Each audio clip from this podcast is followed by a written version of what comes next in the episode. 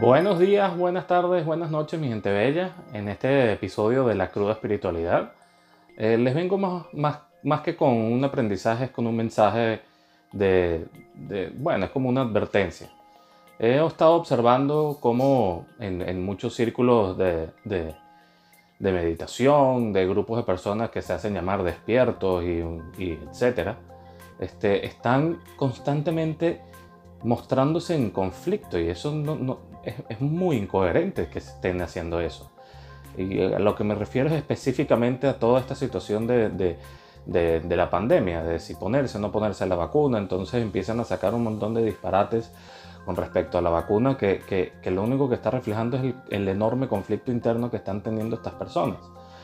Mira, si verdaderamente nosotros estuviésemos condenados a nuestras acciones en cuestión de crecimiento espiritual, no estuviésemos en la tercera dimensión, que es un, una dimensión material en donde plasmamos las acciones en la materia.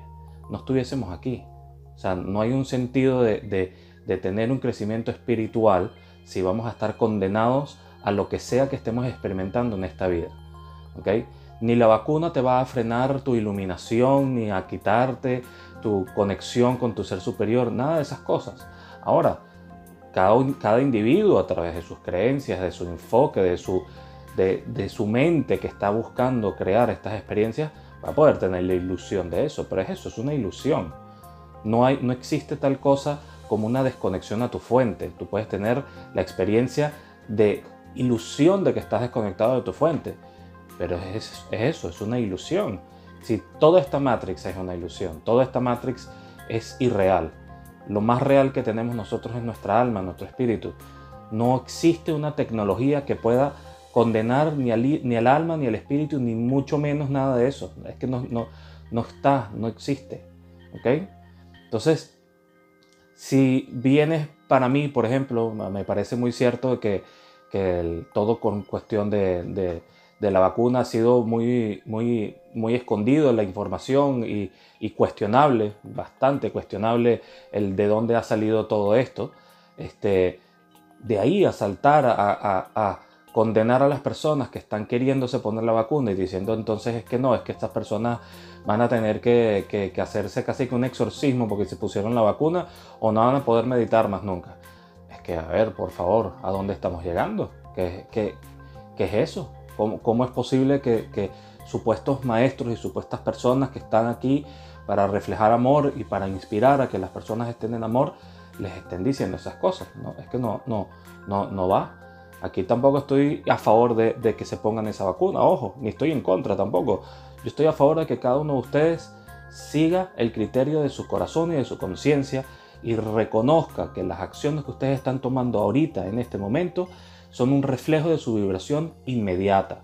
Mas no es una condena a algo que no puedan ustedes resolver a futuro, ni nada de eso. ¿Ok? Todos nosotros estamos aquí en la capacidad de co-crear.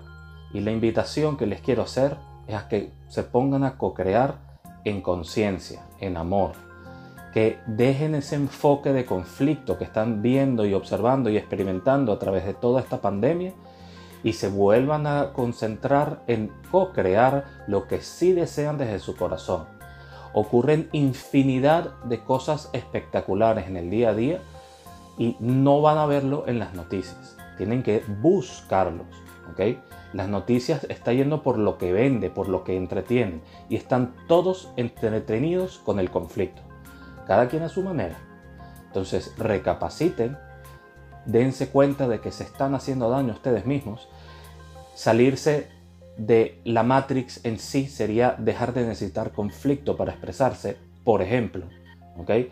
Pero si creen que porque están este, eh, manifestando, por decir, un conflicto intergaláctico. Entonces se salieron de la Matrix. No, no, no. Están simplemente haciendo Matrix 2.1, pero intergaláctico. Es la misma vaina.